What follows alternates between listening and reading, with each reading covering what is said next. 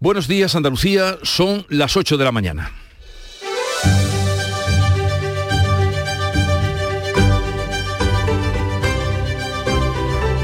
En Canal Sur Radio, La mañana de Andalucía con Jesús Vigorra.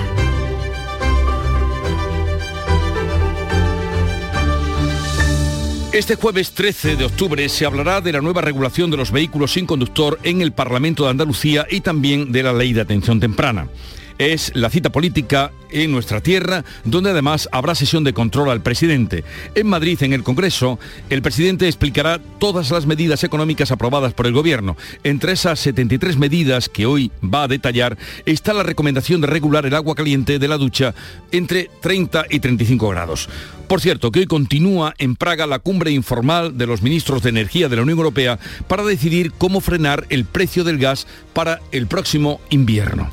Los 27 tienen claro hacer compras conjuntas el próximo año, pero todavía no se han puesto de acuerdo sobre la extensión del mecanismo ibérico para limitar el precio del gas. Y hoy volverá a ser noticia, como no, la judicatura. Habrá pleno del Consejo General del Poder Judicial para decidir quién ocupará la vacante que ha dejado Carlos Lesmes tras dimitir por falta de acuerdo entre PSOE y PP para renovar la institución. Y en el exterior o del exterior, hoy también pendientes estamos de Ucrania y de la nueva reunión de Vladimir Putin con Erdogan, el presidente turco que viene ejerciendo hasta ahora de mediador, pero de momento sin mucho éxito en el tema de la guerra. La mañana de Andalucía. Social Energy. La revolución solar ha llegado a Andalucía para ofrecerte la información del tiempo.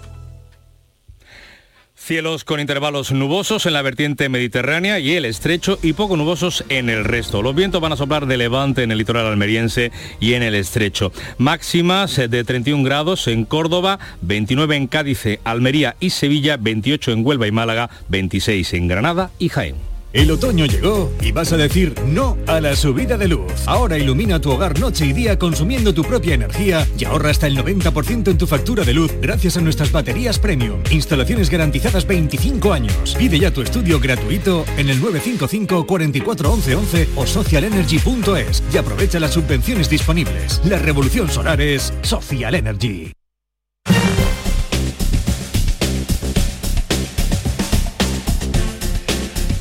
A conectar ahora con la Dirección General de Tráfico para saber cómo está el tráfico en las carreteras de Andalucía. Nos atiende Patricia Arriaga. Buenos días. Muy buenos días. Pues inmersos ya en la hora punta andaluza, sí que van a encontrar dificultad en la entrada a Sevilla, en la A49, especialmente densa la zona de Bormujos, pero también en el entorno de Camas. Además, también bastantes complicaciones en la provincia de Málaga, en la A7, a la altura de Rincón de la Victoria, en sentido a la capital malagueña y en Granada en la GR30, en la zona del Zaidín en sentido Bailén. En el resto de carreteras, tráfico en aumento, especialmente en Córdoba, en la A4, a la altura del estadio Nuevo Arcángel, pero sin incidencias.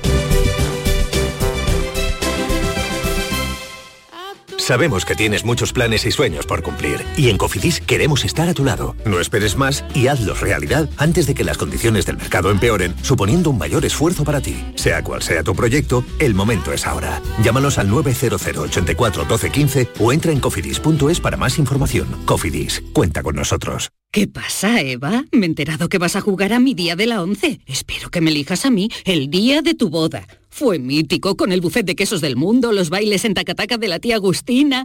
No me compares el día de tu boda con otros días como el de tu primer beso o el de tu comunión. Venga, Eva, elígeme.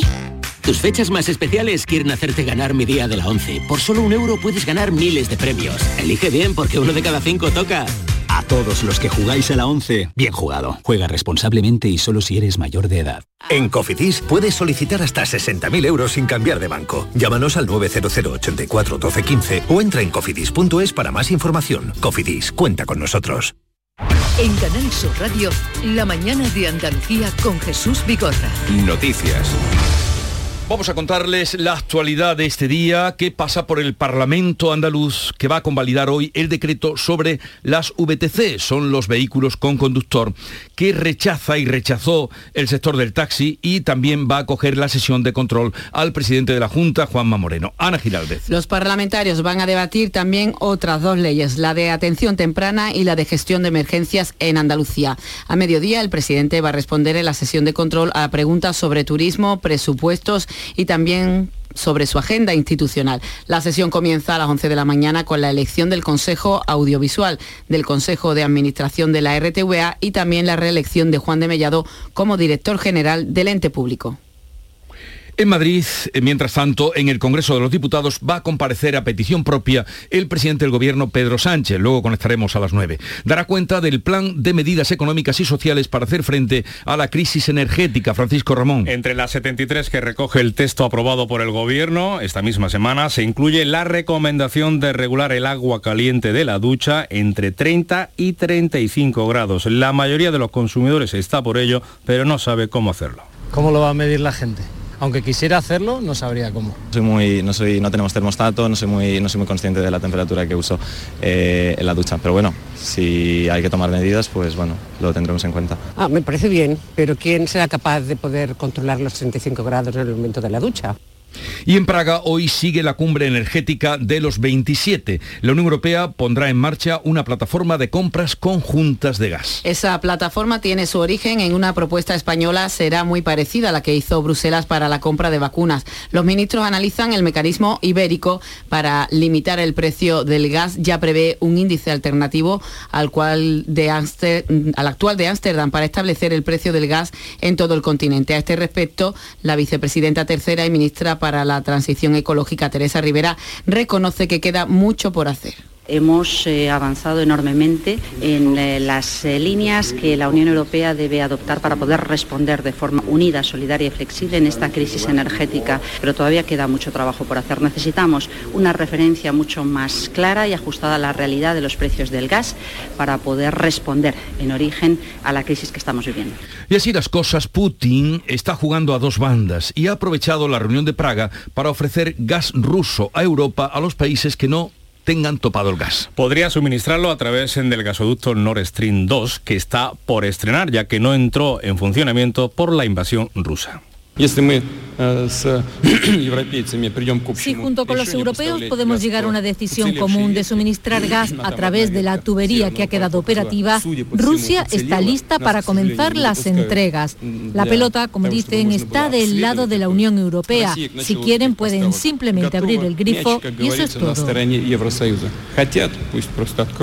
Y mientras tanto, el precio medio de la luz sube otra vez, hoy un 4,3%, el megavatio hora costará más de 220 euros. El precio más caro se va a alcanzar entre las 8 de la tarde y las 9 de la noche y el más barato entre las 4 y las 5 de la tarde. Si busca mejores precios y se ha decidido a cambiar de compañía en el mercado libre, piénselo una vez más y compare. El portavoz de Facua, Rubén Sánchez, ha pedido eso a los usuarios para evitar una diferencia de tarifas que puede ser de más del doble a la que habrá que sumar el tope del gas. Estamos viendo consumidores que tenían un precio del kilovatio hora, por ejemplo, de 14 céntimos, a los que de repente les anuncian que la renovación serán 32. Estamos hablando de más del doble. Por tanto, esos consumidores tienen que largarse de su compañía urgentemente porque si no se les va a inflar enormemente la factura, no solo por el tope al gas, sino por el nuevo y duplicado precio del kilovatio hora. Seguimos hablando de energía porque la multinacional CEPSA quiere establecer la primera conexión marítima de hidrógeno verde entre el sur y el norte de Europa desde Andalucía. Las exportaciones partirían del puerto de Algeciras hasta el de Rotterdam. El proyecto puede estar operativo en 2027. Para el puerto de Algeciras supondrá impulsar su papel como nodo logístico internacional, así lo dice su presidente Gerardo Landaluce. Andalucía tiene una gran oportunidad y estamos trabajando pues, para evidentemente no solo favorecer la descarbonización de la industria y el transporte energético, sino también para conseguir la autosuficiencia energética de Andalucía. Les hablamos ahora de los jueces, como no, porque abordan esta tarde la sustitución del dimitido Carlos Lesmes, mientras las expectativas de un acuerdo entre PSOE y PP para la renovación del Consejo General del Poder Judicial se aleja. La división política se refleja también en la judicatura. Así el Tribunal Supremo y el Consejo del Poder Judicial eh, pueden entrar hoy en una situación de bicefalia con dos presidentes diferentes tras la crisis abierta por la dimisión de Carlos Lesmes.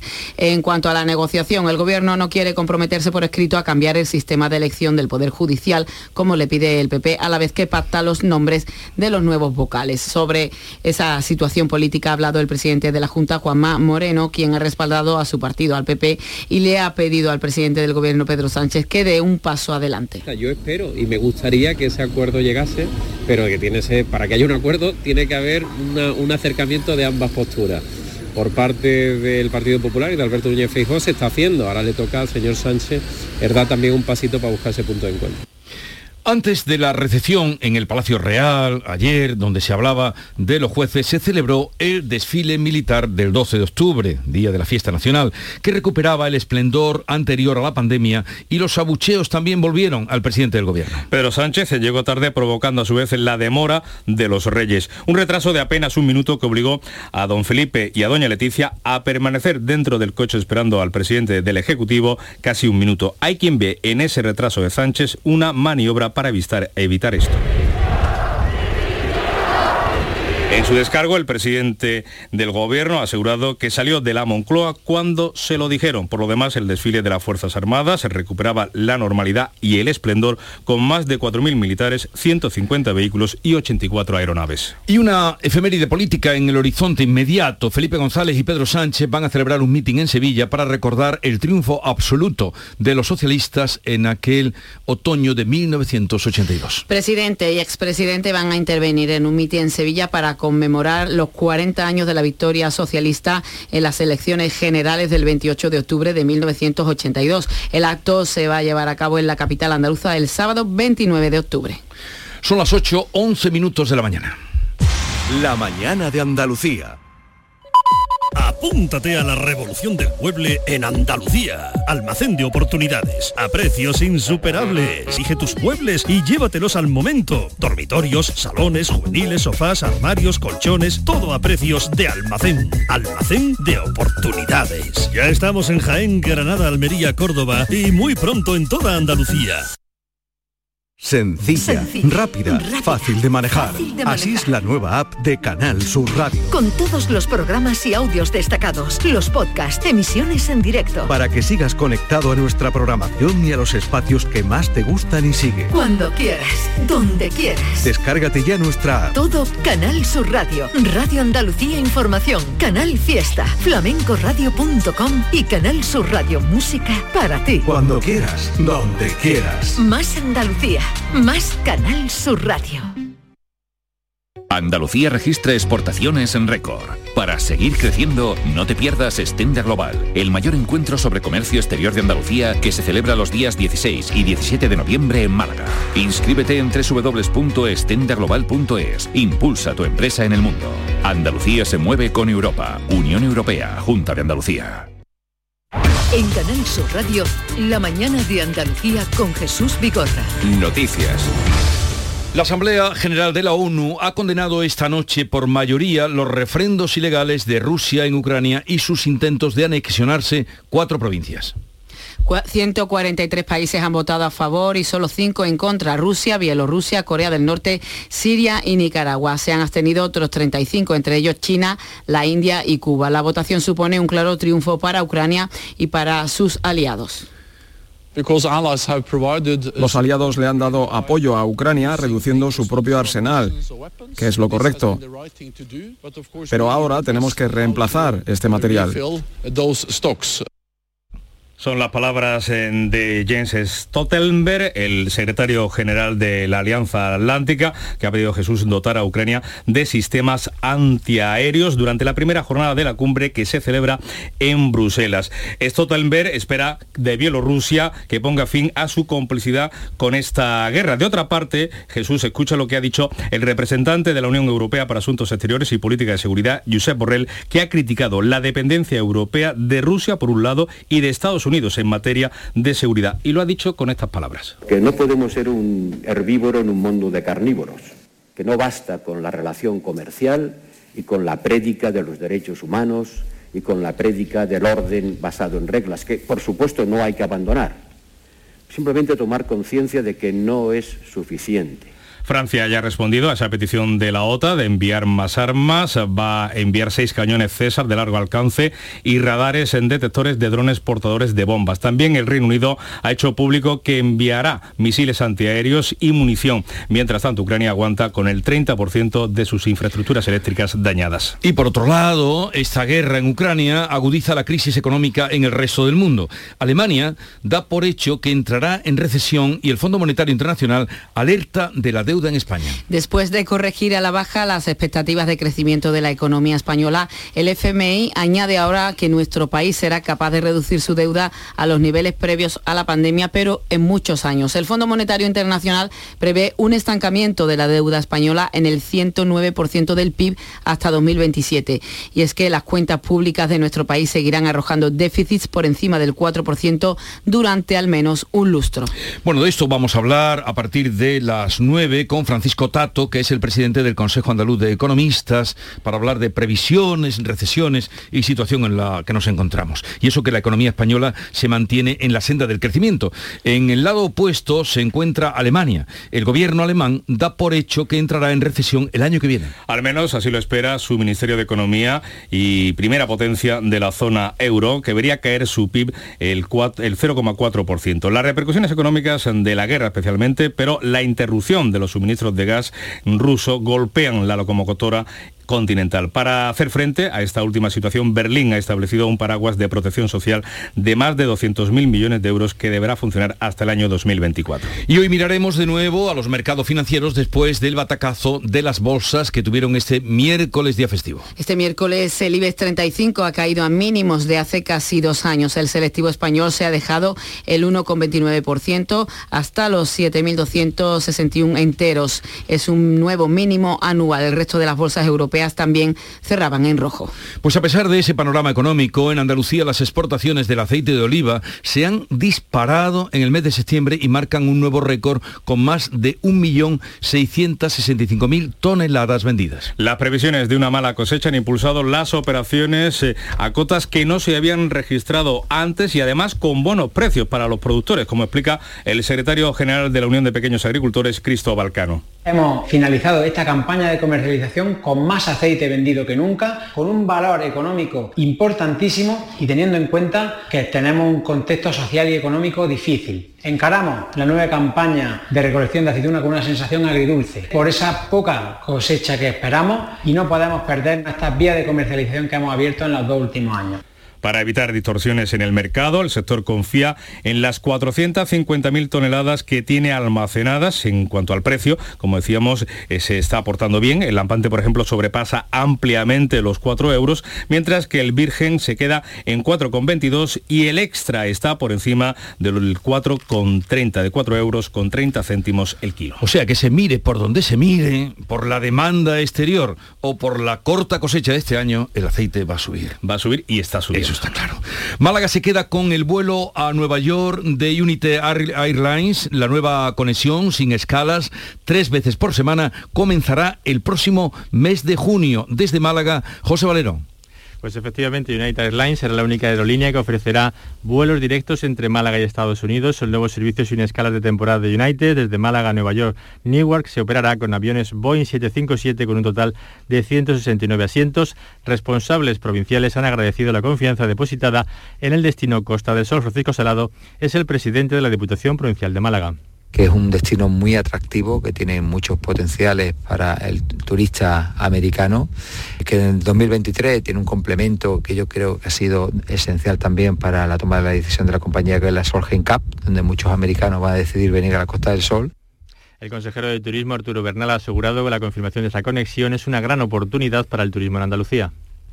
Bueno, pues esperemos que así sea para un turismo que desde luego está creciente, otro dato que trataremos también a partir de las 9. Y en Sevilla, el Colegio de Ingenieros ha convocado a sus socios para que presenten aportaciones al anteproyecto del puente de la S40 sobre el Guadalquivir entre Coria y Dos Hermanas. ¿Qué va a pasar? ¿Qué se dice, Araceli Limón? Pues mira, se trata del cierre de la S40 de la que se lleva años y años hablando, aunque hace 13 años eh, se iniciaron las obras de un túnel que cruzaría el río por debajo, estas quedaron paralizadas y ahora el gobierno apuesta por un puente, lo que ha generado una gran polémica que se une a la polémica que ya tiene el retraso de la obra. El Colegio de Ingenieros eh, propone eh, que las obras terminen cuanto antes, que los trabajos se cierren y finalicen cuanto antes, ya sea por un puente o por un túnel. El presidente de la institución, Juan Manuel Medina, dice que el debate entre túnel y puente es eminentemente político. No es solamente una infraestructura que beneficia a Sevilla. Se ven afectados los tráficos a, Cádiz y a Huelva, que permite descongestionar todos los problemas que hay o parte de los problemas del puente del Centenario, que alivia también el tráfico de acceso al puerto. Entonces, demandamos al mundo político que se tome una decisión tan pronto como sea posible. Esta es la postura de los ingenieros que hoy, como decimos, se reúnen para presentar las alegaciones. De otros puentes hablamos, los puentes del calendario que permiten hacer una vida de, movimiento, de viajes y de turismo. Y es que el turismo está creciendo en Andalucía y de qué manera. El otoño ha entrado con muy buen tiempo, pero con paso firme también en el sector turístico. Por ejemplo, Granada y Sevilla con llenos eh, cada fin de semana. La ocupación hotelera alcanza, en el caso de la capital granadina, el 90% con datos eh, mm, también positivos incluso entre los días de semana. Granada ha recuperado el pulso turístico y así lo reconoce el presidente de los hoteleros, Gregorio García. Bueno, los fines de semana tenemos una buena ocupación. Durante la semana parece que ha vuelto un poco el turismo extranjero y, y funcionamos. Y en Sevilla el auge de eventos, de convenciones, también de congresos, está equiparando este periodo turístico, el del otoño, a la primavera, a la tradicional primavera sevillana. Todo apunta a que se van a superar las cifras del otoño de 2019. Por cierto, Jesús, el mejor de la historia turística de Sevilla. Pero no siempre la llegada de turistas eh, es eh, bien recibida. No lo es cuando eh, el ruido se desborda. En Almonte, en Huelva, buscan una solución al ruido desmesurado que provocan las denominadas casas discoteca en la aldea del del Rocío, Sonia Vela.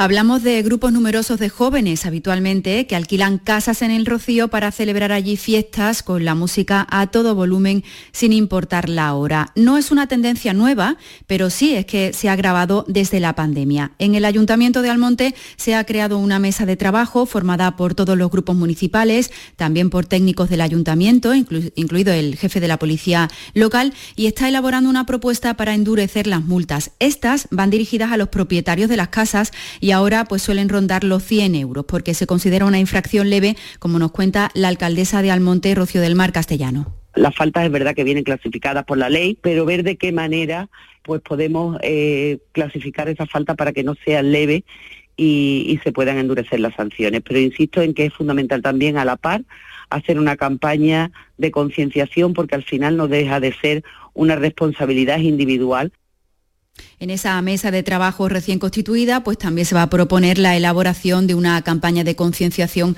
a la que aludía la alcaldesa. Por cierto, Jesús, no hay que olvidar que en la Aldea del Rocío viven todo el año unas 2.000 personas que son las principales afectadas por estas casas discotecas. Piden la dimisión del presidente del Colegio Andaluz de Médicos, Antonio Aguado, y la están pidiendo desde varios sectores, sindicales, también sectores feministas, por sus declaraciones sobre la excesiva presencia de la mujer en la sanidad privada. Decía que había un exceso de feminización. ¿Qué es lo que ha pasado? ¿Qué es lo que dijo? ¿Y cómo? Salud Botaro, Cádiz. Pues el sindicato CESIP es el que ha pedido la dimisión, es la última eh, reacción a estas declaraciones y ha pedido la dimisión de Antonio Aguado por sus palabras machistas sobre la profesión médica. Declaraciones que hizo en Cádiz, habló de la feminización de la profesión y el riesgo que supone para las consultas privadas porque las mujeres priorizan el trabajo de la casa y los hijos y tienen más tradición de conciliación. Vamos a recordar lo que dijo Antonio Aguado La feminización de la medicina agrava también la medicina privada, porque la mujer tiene mayor tradición de conciliación familiar, tiene que atender a sus hijos, los embarazos, cuidar de la casa en muchas ocasiones, aunque hoy en día la comparta con el balón también, pero más en la mujer. Para el sindicato CESIP son unas declaraciones machistas y anacrónicas que nos retrotraen 50 años y ha reclamado una rectificación clara y pública. Por parte de Antonio Aguado, el propio Colegio de Médicos ha emitido un comunicado pidiendo disculpas por las palabras de su presidente y en un acto celebrado en Sevilla, la ministra de Sanidad, Carolina Darias, las ha calificado de inadmisibles y ha añadido que se califican solas, pues la última reacción, lo decíamos, la del sindicato CESID pidiendo la dimisión de Aguado. El Servicio Andaluz de Salud deberá indemnizar con 15.000 euros a una paciente por un diagnóstico tardío de cáncer de mama que obligó finalmente a practicar una mastectomía. Laura Nieto, Granada. El Consejo Consultivo precisa que se tardó más de nueve meses en realizar una mamografía que había prescrito el médico y que la evolución del cáncer obligó a extirpar un pecho. Reconoce que no hay certeza de que la evolución del cáncer hubiera sido diferente de haberse practicado la mamografía en su momento, pero también matiza que tampoco puede concluir que no haya tenido influencia y sostiene de forma categórica que nueve meses es un plazo excesivo para realizar una mamografía pedida por el médico. Por tanto, impone esta indemnización de 15.000 euros que en todo caso quedan lejos de los 140.000 que pedía la paciente. En Crónica de Sucesos, enseguida les contamos hechos que han pasado en Málaga. Son las 8.25 minutos de la mañana. La mañana de Andalucía. Hay muchas formas de emocionar. A veces es algo tan grande como una obra de arte. Otras es tan breve como un silencio. Sí, hay muchas maneras de emocionarte, como las que te harán sentir la increíble silueta subcoupe del Audi Q3 Sportback o la increíble deportividad del Audi Q5 Sportback, porque si buscas nuevas emociones, las encuentras. Disfruta sin esperas de las unidades disponibles. Red de concesionarios Audi. Buenos días. En el sorteo del cupón diario celebrado ayer, el número premiado ha sido 2825 02825. Serie 50 050.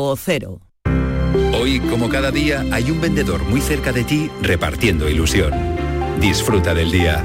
Y ya sabes, a todos los que jugáis a la 11, bien jugado. Sencilla, rápida, fácil de manejar. Así es la nueva app de Canal Sur Radio. Con todos los programas y audios destacados, los podcasts, emisiones en directo. Para que sigas conectado a nuestra programación y a los espacios que más te gustan y sigue. Cuando quieras, donde quieras. Descárgate ya nuestra app. Todo Canal Sur Radio, Radio Andalucía Información, Canal Fiesta, flamencoradio.com y Canal Sur Radio Música para ti. Cuando quieras, donde quieras. Más Andalucía. Más Canal Sur Radio. En Canal Sur Radio, la mañana de Andalucía con Jesús Vigorra. Noticias. Vamos a abrir ahora la crónica de sucesos en Jaén porque la audiencia provincial ha condenado a seis años de cárcel a un individuo que violó a una mujer con la que había quedado a través de una red social. ¿Y qué pasó, Alfonso Miranda? Pues mira, la sentencia considera probado que ambos quedaron en casa de la víctima después de contactar previamente por internet, que mantuvieron relaciones sexuales consentidas, pero después de consumar una primera vez, el sujeto la empezó a golpear, darle bofetadas y tirones de pelo para hacerlo una segunda vez. Ella se negó y pidió auxilio por la ventana, pero el acusado la arrastró hasta la habitación para violarla. La sentencia impone una pena de seis años de prisión, indemnización y orden de alejamiento durante cinco años por los delitos de agresión sexual y lesiones. En Málaga, los bomberos han rescatado el cuerpo sin vida de un hombre en una zona de difícil acceso cerca de la desembocadura del río Guadalhorce en la capital. Según los testigos, iba vestido con un traje de neopreno y se encontraba en la orilla del río enganchado en unas zarzas. Por el momento se desconocen las causas que han rodeado este siniestro. También les contamos en la provincia de Málaga, una persona de 50 años ha fallecido al sufrir un accidente de parapente en la localidad de Cañete la Real. Testigo alertaba este pasado miércoles de la caída de ese parapentista en el cementerio. Cuando llegaron, los sanitarios solo pudieron certificar su muerte. Y en las últimas horas también hemos conocido que tres eh, personas han sido detenidas y acusados de matar, como sabes, a un militar en Ceuta. Ya están en prisión. Era esta pasada tarde cuando el juez declaraba su ingreso en la cárcel. Les considera los autores materiales de los disparos que acabaron con la vida del militar Drisamar de 37 años esta misma semana, la madrugada del lunes. También están acusados de los delitos de tenencia ilícita de armas y allanamiento de morada. Y hay algo más también en este sentido. La Audiencia Provincial de Madrid ha condenado a Endesa al pago de una indemnización de 95.000 euros a la familia de una mujer que falleció en la localidad de Aroche en 2014 tras sufrir una caída en su domicilio durante un corte de luz. Estamos llegando a las nueve y media de la mañana. Les anuncio ya que abriremos tertulia de actualidad con Silvia Moreno, Teo León Gross y Amalia Burnes. Luego estará con nosotros Francisco Tato, que es eh, presidente de los colegios de economistas de Andalucía.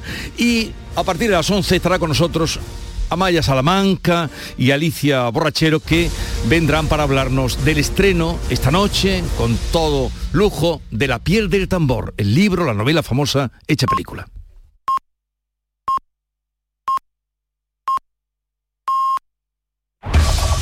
En la mañana de Andalucía de Canal Sur Radio, las noticias de Sevilla con Araceli Limón.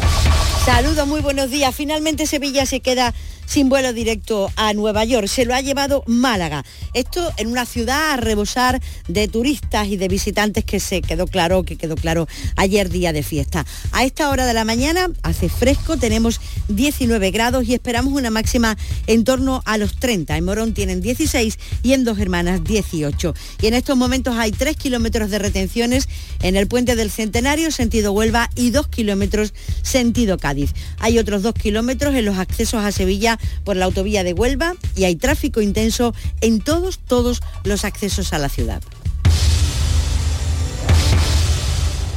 Suso se la pasa a Joao, Joao se queda solo, va a marcar, no hay nadie, tira ahí, no, ha fallado, qué ocasión más clara, qué ocasión.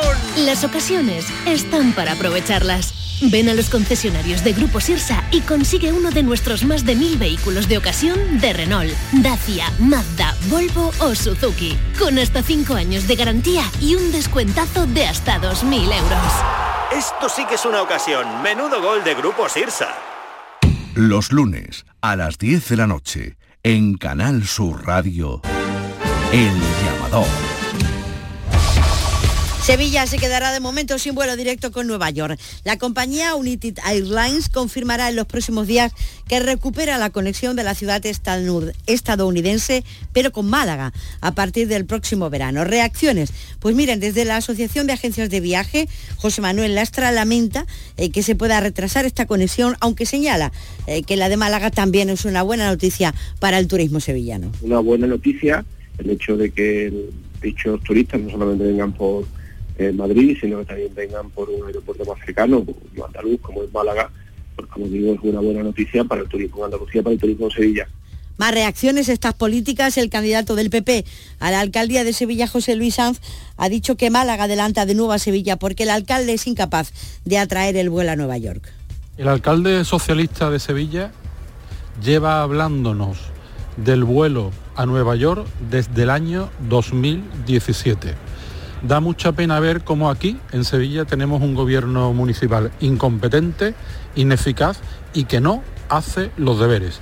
A lo que el gobierno local responde que la Junta está gestionando la política turística en contra de, de, Sevilla. Y la plataforma Sevilla Quiere Metro le pide al alcalde su mediación ante el Ministerio de Transportes para que se agilicen los trabajos de conexión entre el aeropuerto de la ciudad y la estación de trenes de Santa Justa. Y hoy se reúnen el Colegio de Ingenieros de Caminos para ver las aportaciones, las alegaciones que esta institución presentará al puente sobre el Guadalquivir que unirá la x 40 entre Coria y Dos Hermanas. El presidente Juan Manuel Medina ha dicho a Canal Sur Radio que lo que ellos quieren es que las obras terminen cuanto antes. Mira, nuestro discurso es monolítico. No podemos entrar en una serie de consideraciones que, que, son del ámbito político. Es decir, las dos soluciones, tanto el puente como el túnel sobre la S40, son factibles desde el punto de vista técnico. Le mandamos al mundo político que se tome una decisión tan pronto como sea posible. Por favor, que se cierre esa cuestión.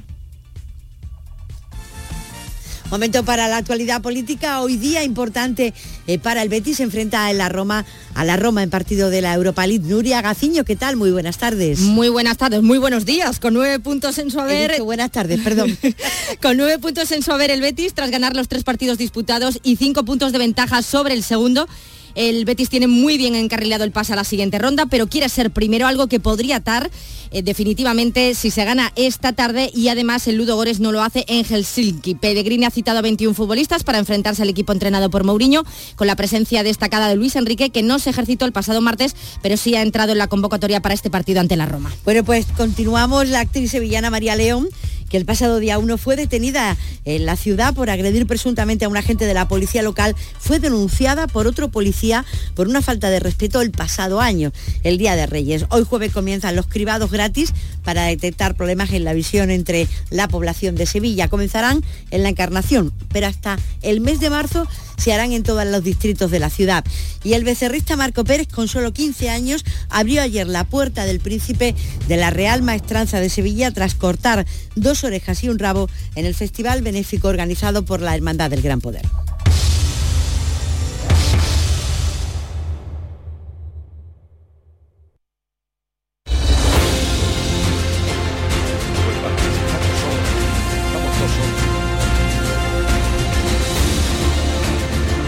8.35 minutos de la mañana, sintonizan Canal Sur Radio. En un momento abriremos charla, conversación sobre los temas de la actualidad que le venimos contando hoy con Silvia Moreno, Amalia Bulnes y Teo León Gross. Montepío, ¿en qué podemos ayudarle? Quería saber si mi seguro de salud tiene cobertura fuera de Andalucía. Claro que sí, en toda España. Y si viaja al extranjero, cuenta con asistencia en caso de urgencia con la garantía de Adeslas, entidad reaseguradora de los productos de salud de Montepío. Visite montepíoconductores.com. Montepío, lo tiene cubierto. La tarde de Canal Sur Radio con Mariló Maldonado tiene las mejores historias y las más emocionantes. Un programa para disfrutar de la tarde, cercano, pendiente de la actualidad, con un café con humor. Te escucho en tu radio. La tarde de Canal Sur Radio con Mariló Maldonado. De lunes a viernes a las 3 de la tarde. Más Andalucía, más Canal Sur Radio. Apúntate a la revolución del mueble en Andalucía. Almacén de oportunidades, a precios insuperables. Exige tus muebles y llévatelos al momento. Dormitorios, salones, juveniles, sofás, armarios, colchones, todo a precios de almacén. Almacén de oportunidades. Ya estamos en Jaén, Granada, Almería, Córdoba y muy pronto en toda Andalucía.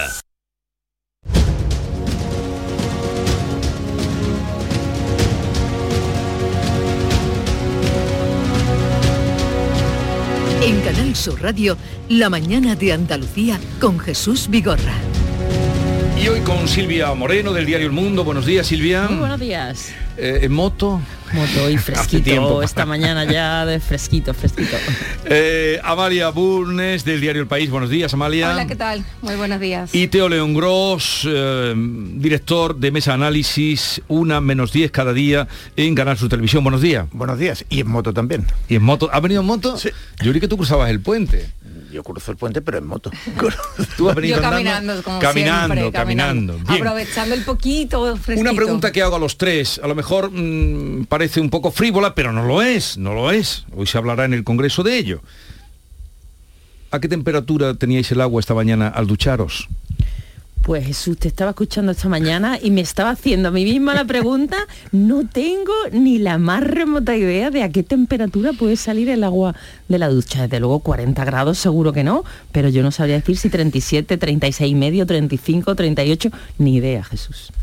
Bueno, no, yo tampoco. ¿eh? Quiero decir que se regula en la cuenta de la vieja mezclándola con la fría. No, como, haciendo un poco. como toda la vida. Yo creo que tendremos que adaptarnos y creo que son pocas ahora mismo las casas y esta domótica que te puede medir la temperatura del agua. Yo en cualquier caso no la tengo, eh, la, la que siento en la piel. ¿Y tú, Teo? Bueno, evidentemente no lo sé. Eh, y creo, y creo además que como nos dediquemos ahora a, a, mm, medir la temperatura del agua, en una situación de sequía vamos a ahorrar un poco de energía y a dilapidar una enorme cantidad de agua hasta que la pongamos en la temperatura correcta. Así que no, perdamos la cabeza, que eh, el agua no esté excesivamente caliente, es una recomendación lógica, que entremos en los grados exactos es una recomendación un poco ridícula. Por eso, espero que de las 73 medidas que han salido, lo que pasa es que a veces solo se sacan las medidas así que llaman más la atención, porque esta la verdad es que eh, pues no, no, no es fácil eh, saber a qué temperatura está, es dependiendo de, de lo que de, de- de De lo, cómo uno de lo lo que tú, de cómo es tu confort, ¿no? Lo que tú soportas, pero en fin. Bueno, vamos a otro asunto, ya he visto que en esto ninguno, yo decía, a ver si es que solo yo no sé la temperatura que me ducho. Me temo que no. Veo que estamos muchos. No, de hecho yo creo que hay, hay algunos mandos en las duchas que, que indican los Sí, grados, pero- pero... tengo la convicción de que eso es la decorativo. mayoría de los hogares no es existe. decorativo, entre otras cosas porque luego está regulado el propio termo Sí, o, o- sí. o la máquina de eh, o el gas, en, en fin, que, que no, que, no- que de- desengañémonos, este es un debate.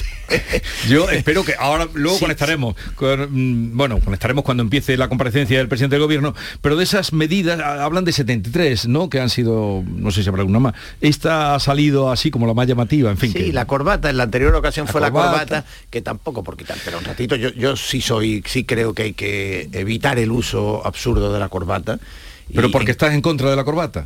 No, no, pero no porque seas incorbatista, como, como decía en una maravillosa crónica eh, Canva, en una, en una crónica de la, del la- del tiempo de la República, ¿no? Decía, ha empezado el sin sombrerismo, el sin chalequismo, dice, estamos a punto del sin corbatismo. El mundo se va a acabar. Pues fíjate si ha pasado tiempo, ¿eh? Desde Canva. Pues eh, no, yo, yo creo que el traje tiene su momento, eh, la corbata, la etiqueta, tienen sus momentos, eh, pero que no tiene que ser una norma en el uso cotidiano y que efectivamente, además, si tú vas con una camisa cerrada hasta el cuello, con una corbata, eh, necesitas mm, en situaciones de calor necesitas más aire acondicionado, esto es obvio, ¿no? Y por tanto yo creo que relajar en ese sentido las cosas es eh, muy razonable. Eh, día de fiesta nacional, el ayer que vivimos, con pitos, con aplausos, con ausencias, porque fue lo más notable de todo lo que se ha contado de, de- de- de lo que eh, se vivió ayer. Eh, y si hablábamos antes de la regulación, también, como se ha hecho, como se ha filtrado en, en- en todos los medios de comunicación y la prensa, también los 50 segundos. Mi vida en 50 segundos. Porque eso es lo que se ha dicho, que eh, hizo esperar o, llegó mm, Pedro Sánchez 50 segundos después de que llegara el coche de. ¿Es para mm, liar la que se ha liado o, o no? O, ¿Qué opináis de eso? Es un detalle muy elocuente, ¿no? A ver, el- el- tampoco no es para provocar una crisis, tampoco para eso, ¿no? Pero, Pero tú, tú has eh, visto la prensa de hoy, ¿no? Sí, sí, sí. Apertura de todos los medios, en fin. Tu periódico, Eh, tu periódico el atiza, mío- el mío- atiza ah, fuerte con eso. mío- el mío abre con eso, efectivamente, a cuatro columnas en portada. Pero, pero es muy elocuente ¿no? de la situación en la que estamos. El, presidente del gobierno ya es una tradición casi que todos los años con motivo del desfile militar eh, abucheado y entonces pues bueno se ha interpretado esos 50 segundos de retraso ¿no? que cuando se ven en las imágenes el coche de los reyes, el la persona de protocolo que está allí, el gesto casi petrificado ante la sorpresa, ante la perplejidad de que Pedro Sánchez no ha llegado y da la sensación, pues bueno, que estaba intentando ahorrarse los abucheos que ya otro año ha tenido, ha tenido que escuchar, ¿no? Eh, es elocuente, ¿no? De la situación en la que se encuentra el presidente del gobierno y cómo está utilizando un desfile o el Día de, de- de la Hispanidad para, para tratar de salir lo más airoso posible, que tampoco terminó de salir airoso, porque finalmente recibió lo- los pitidos, los abucheos, no se libró de ellos y ha provocado que los reyes esperen en el coche pues un gesto cuanto menos eh, reprobable.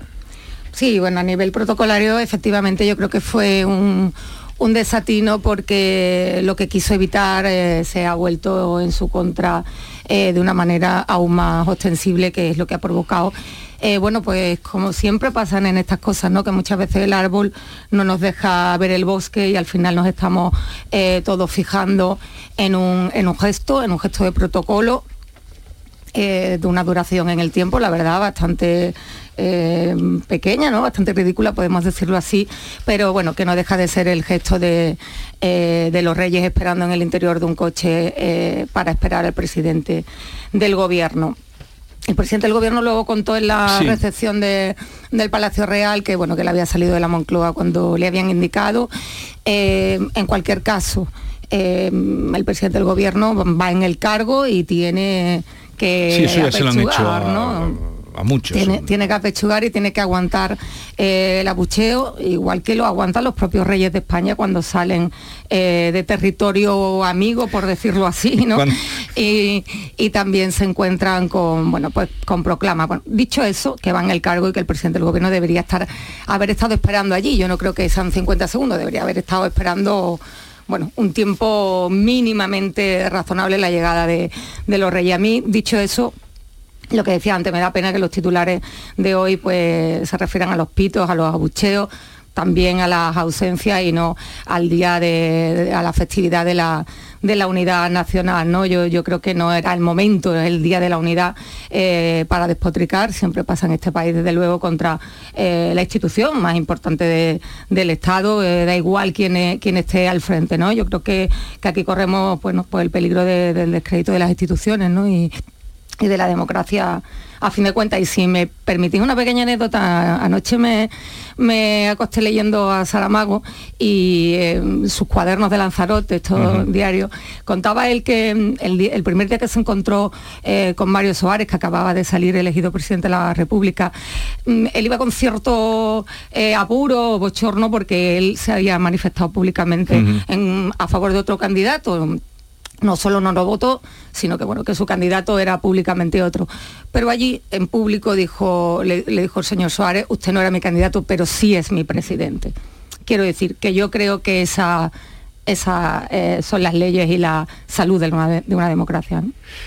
Sí, son dos cosas distintas y, merecen además análisis muy distintos. ¿eh? Yo, yo con respecto a los abucheos eh, siempre los he considerado lamentables a ver, no, son exclusivos de. En, el, en, este tipo de desfiles sí suelen eh, dirigirse, o sea, dirigido fundamentalmente a Zapatero anteriormente y ahora a Pedro Sánchez, a dos presidentes socialistas, pero en otros ámbitos se han dirigido a presidentes del Partido Popular, en ámbitos académicos, o eh, en fin, a Rajoy lo guantearon en la calle. Quiero decir que, eh, que los presidentes del gobierno están expuestos también a, a Soraya Sánchez de Santa María le hicieron un escrache espectacular. Sí, o sea, digo que, que, yo creo que yo lo, le quitaría los matices más partidistas y entraría en el aspecto más importante, que es que efectivamente en este tipo de actos institucionales no debería de haber abucheos, porque en ese momento Pedro Sánchez, eh, siguiendo la anécdota mm. de Saramago, no es el, secretario general de los socialistas, sino el presidente de todos los españoles y está en un acto que efectivamente son el acto de la fiesta nacional y, es un momento en el que más allá de la liturgia y de la, de la solemnidad que debe eh, tener el, propio acto y que distorsionan evidentemente esos abucheos, a mí me parece que eso es indecoroso. Cuestión distinta es en un acto de partido. Si tú vas a un mitin o tú vas, mm. coges el Falcon y vas a acudir a hacer un acto en el que acudes eh, como, como dirigente socialista, pues evidentemente eh, la gente soberana para, para abuchear, para silbar o para aplaudir, eh, como quiera. ¿no? Yo creo que esa distinción entre el acto que haces, acto de partido, en el que estás como jefe de partido y el que estás como jefe de gobierno, deberían de tenerse presentes a la hora de, este tipo de expresiones. A mí eso me parece lamentable. dicho eso... Los 50 segundos. Los 50 segundos. en fin, 50 eh, segundos son, como tú muy bien decías, una vida, ¿no? Quiero decir, en 50 segundos pueden pasar, puede pasar de todo, pero eh, fueron largos. ¿eh? Yo, yo, yo cuando vi el momento en que se dirige el, alguien de la casa a abrir, a abrir la puerta, pone la mano en el pomo y lo frenan y se queda con la mano puesta e- ese tiempo que transcurre es un tiempo que, que, mm, para el que está dentro va a salir, cuando el coche se ha parado, para eh, transcurre muy, muy despacio. Yo creo que Pedro Sánchez, mm, la versión que dio en los corrillos ayer en el Palacio Real, que han contado Sí. los eh, presentes, eh, pues es absurda. Yo salí cuando me No, dijeron. no te la crees. No, es que yo salí cuando me dijeron, pero de qué Pero eso está muy medido cuando Claro, avisan, claro. Yo claro. digo que está muy medido cuando Pero aparte pues que uno- por gente que tienen alrededor cuando Pero viene, entra, que no, sale. que estas cosas no se hacen 10 kilómetros eh, medidos a la velocidad media de 47 ki- no hombre no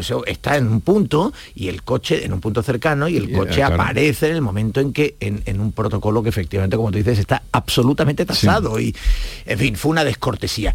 Y lo peor para Pedro Sánchez es que es muy fácil explicar esa descortesía porque en otras circunstancias pues podrías justificarlo. Pero aquí eh, hablábamos del abucheo y todos tenemos claro que Pedro Sánchez estaba tratando de eh, estrechar tanto los tiempos en que prácticamente coincidiera con el rey, los aplausos al rey solaparan ese, ese abucheo. Yo creo que, en fin, que es bastante obvio y, y creo que cometió un, un error, una gran descortesía.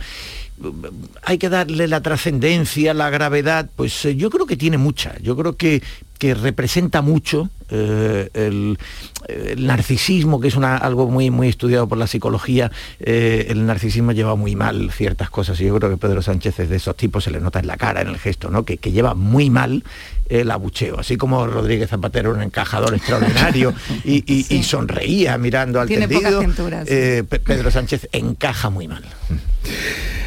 Hemos analizado en tres minutos o cuatro los 50 segundos. Le hemos dedicado, ya no le vamos a, no sé si queréis decir algo más. No, poco más, ¿no? A ese respecto. Yo por darle un apunte y poner el foco hacia otro lado. Si echo de menos en, la- en las celebraciones de- del 12 de octubre eh, la mirada a América Latina. Mm, Recordaba yo ayer también que cuando éramos más pequeños era el Día de la Hispanidad.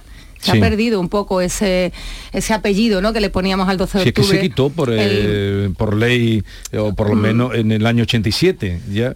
Pues ah, no Ese- sé, me, pa- me parece que aquí perdemos, perdemos la oportunidad y, y favorecemos ciertos relatos que ahora se están eh, instalando en América Latina contra, eh, contra España, contra nuestro, contra nuestro país por parte, pues, no sé, por el, el propio presidente de, de México, ¿no? que no se cansa de, Sí. de pedirnos que, que pidamos perdón, no se sabe todavía muy, muy bien qué, ¿no? Pero bueno, sí es cierto que mm, que hemos pasado pues desde hacer hasta programas de televisión en directo conectando con toda América Latina si me permites también aunque parezca un eh, bueno pues una cosa muy lúdica como en el festival de la OTI pero su objetivo inicial era pues generar un proceso de unidad iberoamericana con este intercambio de expresiones culturales ¿no? Eh, en fin eh, ahí lo dejo como propuesta recuperar Es que el día, de la de, hispanidad es que un día de fiesta nacional un poco raro porque se circunscribe a, a lo militar prácticamente. Sí, hay que recordar que no era el Día de las Fuerzas Armadas, que en algunos momentos lo pareció, ¿no? Lo, lo que se lleva todo el tirón es eh, el, el plato, el eh. plato fuerte, ¿no? El Y- acto central es eso, la y- parada militar y... Pero, pero hay que ver eh, cómo es cómo somos. Cuando el paracaidista se enredó en la farola, eso fue la portada de todo el mundo. Ayer que el paracaidista bajó con una bandera enorme que pesaba no sé cuánto España, sí, y que sí, se sí, para justamente delante de la sí, tribuna, Sí, que tino, sí, sí. Porque yo digo, pero ¿qué, cómo ha caído? Eso no, o sea, eso ha tenido muy poca trascendencia. Bueno, ya sabes tú, Sí, Jesús, pero, pero, eh, pero, el Teo, periodismo- hay que ser... La noticia no, no, es que el eh, perro, noticia es que el del hombre le muerda al perro, O sea, no al revés. ya, ya, pero... Desgraciadamente. ¿Os acordáis sí, cuando se notó que sí. tuvo un gesto muy bonito el rey, que sí. antes de irse fue y lo, lo saludó al, al paracaidista que estaba allí el hombre Sí, sí, llorando y sí, tal. sí. Pero viste si es la caída, cómo fue además. No recuerdo la, la extensión de la bandera, que era enorme, y lo que Pues, pes- sí, creo que eran pesaba 54 15. metros O cuadrados. 45. Y pesaba O 15 54, kilos. 45. 45 54 era así. 15 kilos de peso, Exacto, ¿eh? 15 kilos. Es una maniobra complicada. cae para- La Perfecto. heroicidad no dan titulares, Y qué pena. perfecto, sí. o sea que puede ser o 9 metros por 6 o 8 por 5, según nuestra Pero, duda. pero cae perfecto, en cualquier caso, un banderón. Y, el- y- y cae con, perfecto sin enrearse en la bandera. Bueno, y eso... y en el sitio justo, ¿no? Justo No, no, sí se destacó mucho que hubo un momento en que se le enredó en la pierna.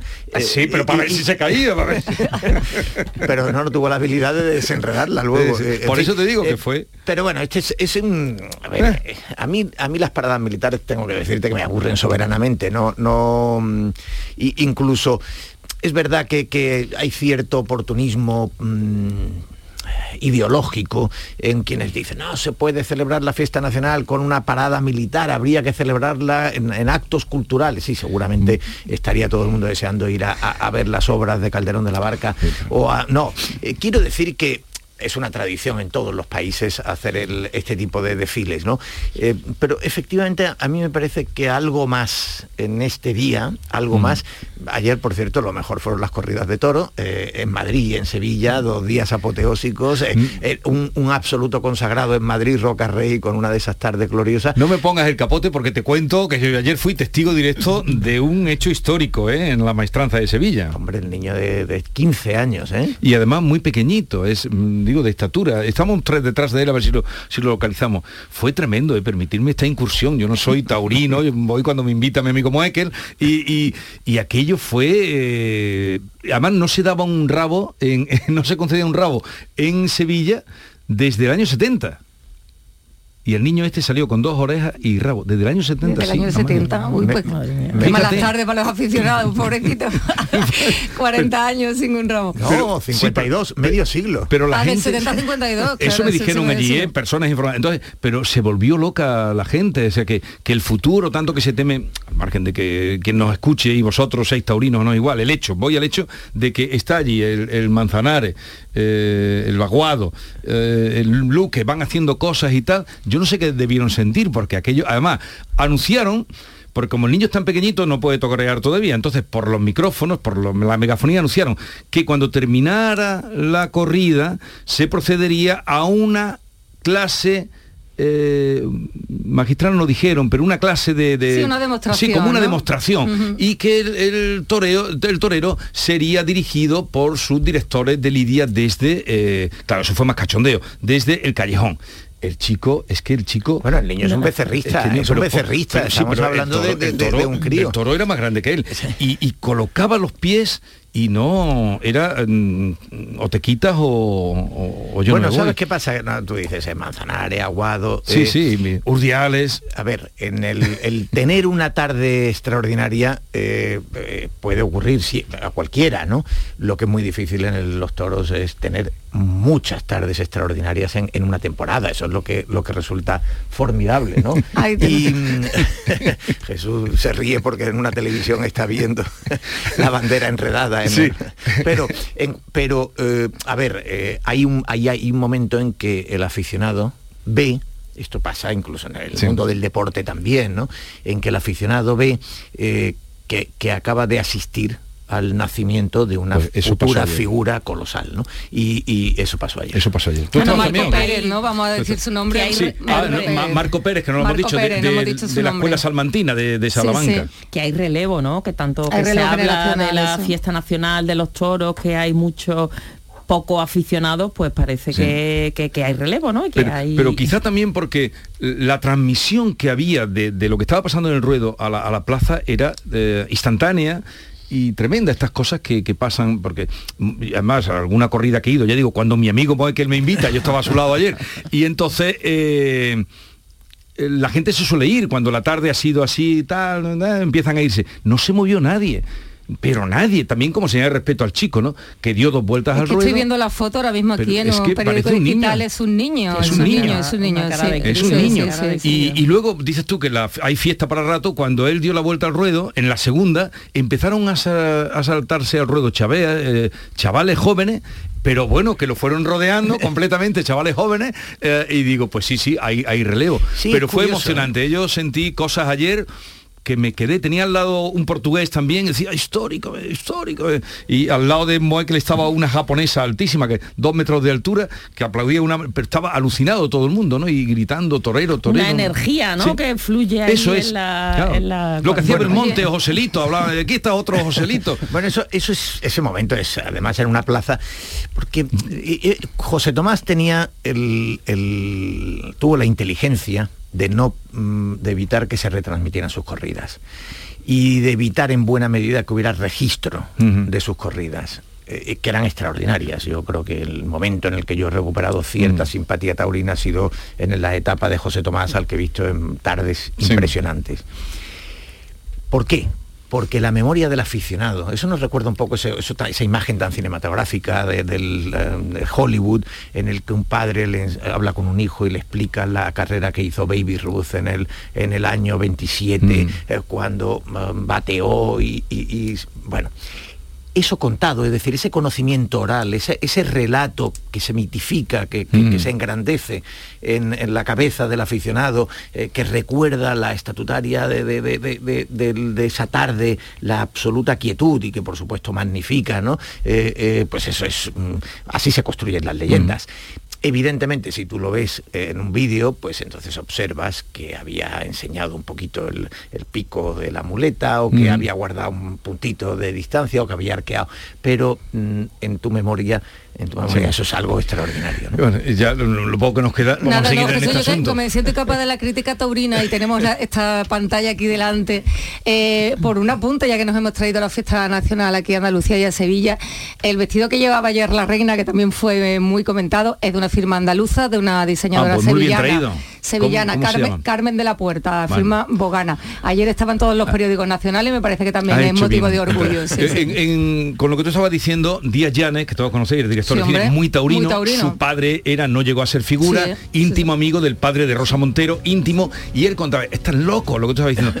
Eh, una vez que me hablaba y decía, están locos, dice, solo hablan, ellos se juntan, ya mayor, y solo hablan de la faena de la tarde que hizo, y dice, en medio de la calle van andando y hace el pase que le dio tal o cómo se puso. Es ese mundo. Hace ¿ves? 20 años La, la memoria. Hace 20 años hubiéramos pensado que los toros estaban en una decadencia imparable y creo que el exceso prohibicionista eh, y ha generado una reacción que está llevando inesperadamente a gente muy joven a la, a la plaza con, con- seguramente que sea que, que- que tenga matices ideológicos y de- Sí. identitarios no sea lo mejor pero en todo caso bueno pues eh, Pero, es parece, que- parece pero que- también cuando hay emoción, si este chico mañana lo anunciaran en cualquier sitio, desbordaría la plaza porque lo que se vio allí no era normal. Y gente que sabe, eh, que dice, no, pero es que ahí además hay cabeza, hay talento, es que existe la genialidad. Sí, que en, no en- un sitio, en otro. un existe. chat de suerte. Claro, claro, existe, porque él dominaba completamente, dice. Y, ah, y más con el- lo de la lidia que habían dicho, será dirigido desde el callejón.